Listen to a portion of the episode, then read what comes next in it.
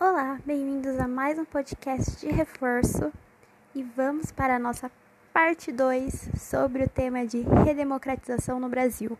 Estou muito feliz em ver vocês, espero que tenham aproveitado o episódio anterior e vamos fazer o de sempre. Sentem confortavelmente, peguem o seu refrigerante, sua água gelada, seu café, seu chá ou seu achocolatado e absorvam essas informações maravilhosas que vão ajudar muito para você tirar notas ótimas na escola e ter uma consciência maravilhosa da história do seu país. Então, vamos nessa?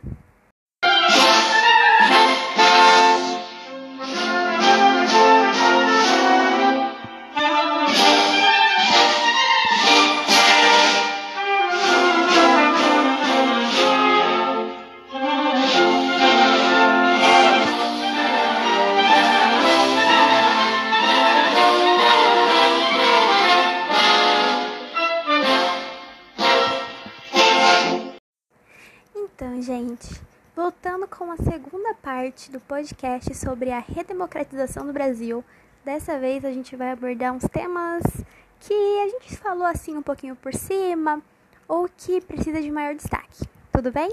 Então, agora a gente vai começar com o milagre econômico. Gente, entre os anos de 1968 até 1973, o Brasil viveu um expressivo crescimento econômico que contribuiu para o fortalecimento do regime militar, chamado de milagre econômico. Esse crescimento estava relacionado às políticas de economia do governo Castelo Branco. Durante o governo de Castelo Branco foi implementado a PAEG, Programa de Ação Econômica do Governo, que tinha o objetivo de corrigir erros graves da economia brasileira, como a desordem tributária e fiscal e as brechas do sistema financeiro. Dessa forma, implantou-se um rigoroso ajuste nas contas públicas, que contribuiu para a queda da inflação. E o governo, a partir do corte de gastos, presente no ato institucional, gente, essas palavras são tão difíceis, número 1, um, e uma abrangente reforma tributária que racionalizou a cobrança de impostos e levou à arrecadação pública. Essas medidas resultaram na elevação da carga tributária, por um lado, mas também levaram à redução do déficit fiscal brasileiro, que no final do Castelo Branco era cerca de quatro vezes menor. É, gente, não dá para se ter tudo, não é mesmo? Uma hora a gente tem muito, outra hora a gente tem pouco. Outro fator determinante para o milagre econômico foi a forma do sistema financeiro com a centralização das operações financeiras a partir da criação do Banco Central em 1964. Gente, o Banco Central é um órgão muito recente, por isso ele ainda tem uma função tão primordial na nossa economia, porque vocês notaram, né? Ele serve para centralizar o sistema, ou seja, uma organização. Essa mudança levou à reorganização do sistema financeiro e ampliou o financiamento dos déficits públicos a partir de títulos governamentais Além disso, criou o Sistema Financeiro de Habilitação, conhecido como SFH, formado por diversas instituições financeiras a fim de oferecer um crédito imobiliário, como o FGTS, também conhecido como Fundo de Garantia por Tempo de Serviço. Gente, isso é muito importante para o trabalhador. Tô... Gente, a minha mãe ama FGTS. Minha mãe adora falar do FGTS. Ou seja, é uma poupança obrigatória que fornece grande parte dos recursos empre... emprestados pelo SFH. Todo funcionário registrado tem o seu fundo de garantia. É lei. É lei trabalhista, tudo bem? Essas medidas favoreceram o crescimento da construção civil e a geração de empregos, porque é um direito garantido para o trabalhador. A criação da sociedade de crédito ao consumidor direto também foi, incentiva, foi incentivada a partir da PAEG e, a sociedade, e com as demais medidas é, fazem parte do incentivo à criação do mercado de capitais no país. Isso surgiu resultados muito positivos por um certo tempo, né, gente? Porque com muitos investimentos e novas criações, a gente precisa da ampliação de manutenção. Esses bons índices favoreceram o governo militar, diante de uma população que contribuía para a legitimação da ditadura. Lembra que eu falei, né? A população apoiou a ditadura militar. Então, não é por acaso que neste período o regime viveu seus anos de maior endurecimento político e ideológico. Porque a população apoiava, a população estava satisfeita economicamente, ou seja, dinheiro no bolso está todo mundo feliz. Então, os militares tinham ainda mais apoio. Tá, mas como foi a retomada da democracia se estava todo mundo satisfeito? Gente, em meio a essas tensões internacionais que ocorria de Brasil, de Estados Unidos e Rússia, Guerra Fria, o Brasil em 61, 1961, passava pelo governo de João Goulart, popularmente conhecido como Jango. Seu governo teve como pauta questões que atendiam demandas populares, como a realização da reforma agrária e reajuste salarial. Por conta disso, seu governo não agradou a elite e a direita brasileira, a qual era representada pelo partido UDN, que vinha perdendo as eleições presidenciais desde 1945. Assim, devido ao contexto político internacional da época, militares e políticos provocaram medo da população brasileira de que Jango estaria a implantar um governo comunista no Brasil. Gente, vocês se lembram desse medo comunista, né? Eu falei que foi um dos principais motivos para a população apoiar esse processo de golpe militar no Brasil. Eu vou falar um pouquinho mais sobre esse contexto, assim, bem geralzão, daqui a pouquinho, tá bom? Então, continuando. A partir desse contexto, os militares justificaram o golpe como uma forma de impedir que o comunismo fosse instaurado no país e de restaurar a ordem que, supostamente, já teria sido perdida há muito tempo. No contexto de disputas internas que perdurou durante toda a ditadura, a transição para o regime democrático começou a dar sinais com o governo de Geisel, Ernesto Geisel, penúltimo presidente militar e representante da ala moderada. Essa situação aconteceu por iniciativa do próprio governo, que viu nas eleições legislativas de 74, 1974, a perda da legitimidade do regime. Isso porque o resultado das eleições foi favorável ao MDB, o único partido de oposição permitido pelo regime militar. Além disso, na mesma época, ocorreu a rearticulação dos movimentos sociais.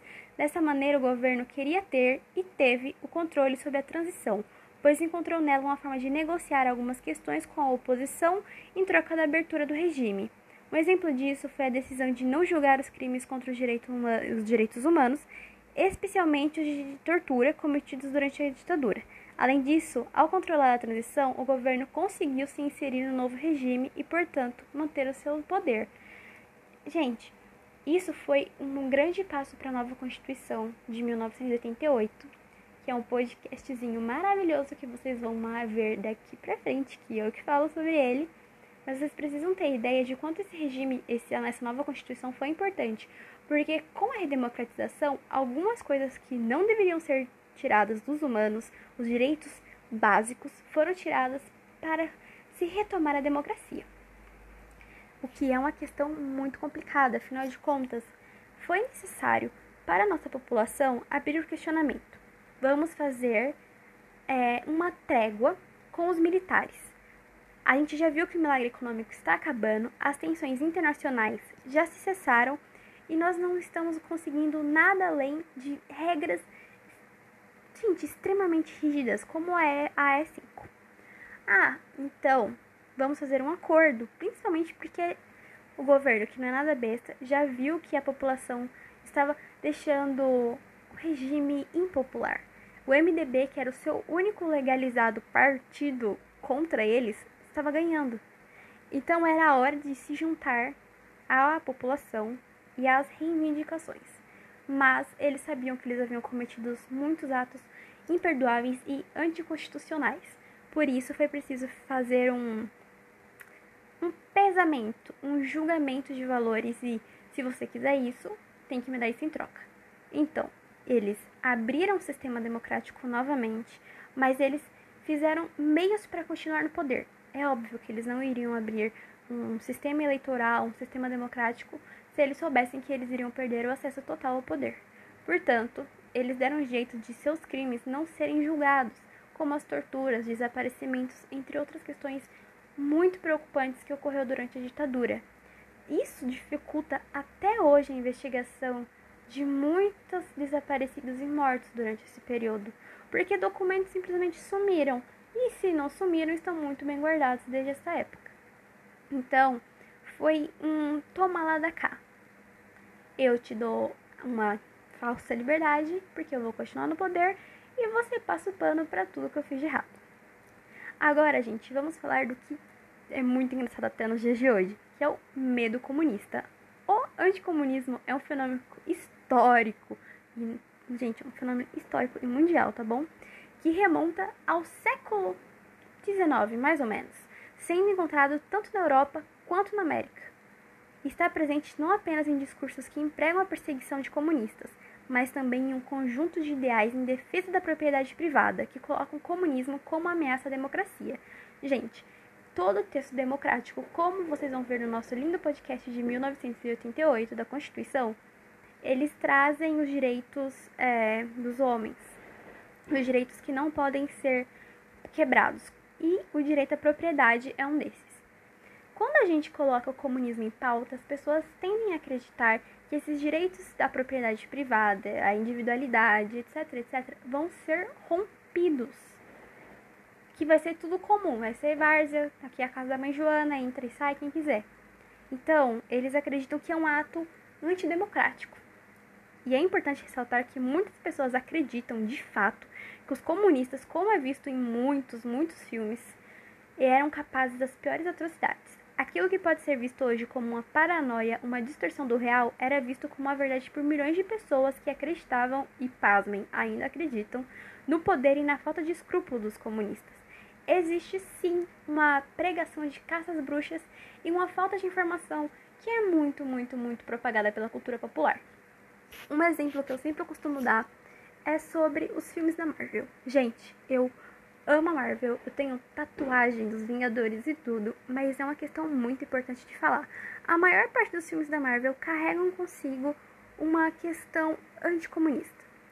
Um dos últimos lançamentos da Marvel foi a Viúva Negra, e nele a gente basicamente tem todo um processo de discurso anticomunista decorrendo assim na história da Natasha o que, querendo ou não, fica velado pela nossa caracterização amorosa dos personagens, sabe? A gente gosta muito dos personagens, a gente tem um apego aos personagens e a gente acaba meio que ignorando isso. Mas a Natasha, ela, ela era uma agente russa, ela era uma viúva negra, né? Dos russos, da sala vermelha. Prestem atenção, o Brasil nunca será vermelho, sala vermelha, comunistas. E ela se torna uma heroína quando ela trai a sua a sua sua nacionalidade, ela trai o seu povo, ela trai os russos, ela trai a Sala Vermelha e vai para Shield, que é um governo norte-americano fundado pela Peggy Carter, que é a, o interesse romântico do Capitão América. Certo? Então a gente já vê no decorrer da história essa questão muito forte. E também o pai da Natasha, o Guardião Vermelho, que é o oposto do Capitão América, tem os mesmos poderes, ele é um super soldado. Ele também fortifica, ele era uma figura comercial. Ele foi criado durante a Guerra Fria, obviamente, para propagar o ideal do super soldado, dos direitos comunistas, mas o filme retrata ele como um bobão, egocêntrico, narcisista, que não tem muito controle. Então a gente vê, mais uma vez, por meio das, da cultura popular, essa essa coisa complicada sobre os comunistas. E nos filmes da Marvel a gente tem muito isso, principalmente em Capitão América, o primeiro Vingador, que foi lançado em 2011, que ele faz uma constante política anticomunista, e o que chega a ser engraçado, né? Porque a gente tá falando do período da Segunda Guerra Mundial, mas existe de um jeito muito forte uma política anticomunista no filme. Tanto que a gente tem o personagem James Buckman Barnes, que é conhecido como Buck ou Soldado Invernal, que é um mocinho, é o sargento norte-americano, nascido no Brooklyn, mas ele se torna um vilão ao ser pego pelos russos. E ele se torna um soldado invernal e o inimigo número um dos Estados Unidos. A gente tem todo aquele problema em guerra civil, que também é um contexto muito interessante. Os heróis norte-americanos e a favor da democracia, etc, etc. Claro, contando com, com o T'Challa, que é o que é o nosso fantástico, é, nosso fantástico Pantera Negra. A equipe de heróis mais poderosas do mundo, a equipe de heróis mais poderosa do mundo, não sei porque eu coloquei no plural, gente, estão brigando para defender um cara que foi criado pelo governo comunista para dizimar toda a política norte-americana, que é o Buck. Gente, esse filme ele ele traz essa questão, um time de, so, de heróis norte-americanos brigando para proteger um cara que seria um problema. Um cara que só é um problema porque serviu aos, entre aspas, comunistas por muito tempo. A gente também tem essa questão com a Wanda e com o Pietro. Então, eu diria até que a Wanda traz uma visão mais realista sobre essa população. uma vez que ela faz forte crítica ao sistema sistema democrático. Na verdade, nem é o sistema de, democrático, mas o sistema capitalista, porque o seu principal rival, inicialmente, é o Stark. Então, a gente tem é, essa propagação nos filmes da Marvel, mas é algo muito constante. Tanto que até hoje em dia, se você acaba indo numa questão social que. Ah, gente, eu não posso dizer. Se a gente vai com uma questão social que vai contra a direita, contra a direita e uma questão mais rígida, um governo mais tradicional, você é ofendido com o termo comunista. Como se comunista fosse uma ofensa, como se o comunista fosse um bicho-papão. Até na escola a gente vê assim muito por cima os termos, porque existe aquela problematização muito, muito grande. Eu tenho uma professora que fala que na época dela de escola, é, a professora, ela perguntou para a professora sobre o comunismo sobre Karl Marx e a professora falou para ela nunca mais falar aquele nome. A minha professora viveu na época da ditadura e ela falou que isso só fez ela ter mais vontade de conhecer. Para vocês verem, gente, era como, como falar Lord Voldemort. Não pode falar, é proibido. Karl Marx era o Lord Voldemort da época. E isso chega a ser muito engraçado. É sério, isso chega a ser muito divertido. E infelizmente essa retomada do medo comunista, dessa distorção da realidade, uma, essa paranoia continua deflagrando no país e nos faz pensar se a gente não precisa de uma redemocratização para tirar a ignorância das pessoas, uma redemocratização na educação. Então, gente, esse foi a nossa parte 2 do nosso podcast. Eu espero que vocês tenham aproveitado. Esse foi um pouquinho mais curtinho, porque foi só para colocar contextualizações sobre o que foi dito no outro, que é mais complexo e mais extenso. Eu espero que vocês tenham aproveitado, que vocês tenham absorvido, que agora quando vocês consumirem qualquer coisa de cultura popular, principalmente norte-americana, como filmes, livros e séries, vocês consigam detectar pequenos traços da campanha anticomunista da caça às bruxas. E eu espero que vocês tenham um bom resto de dia, de tarde, de noite e até o próximo episódio.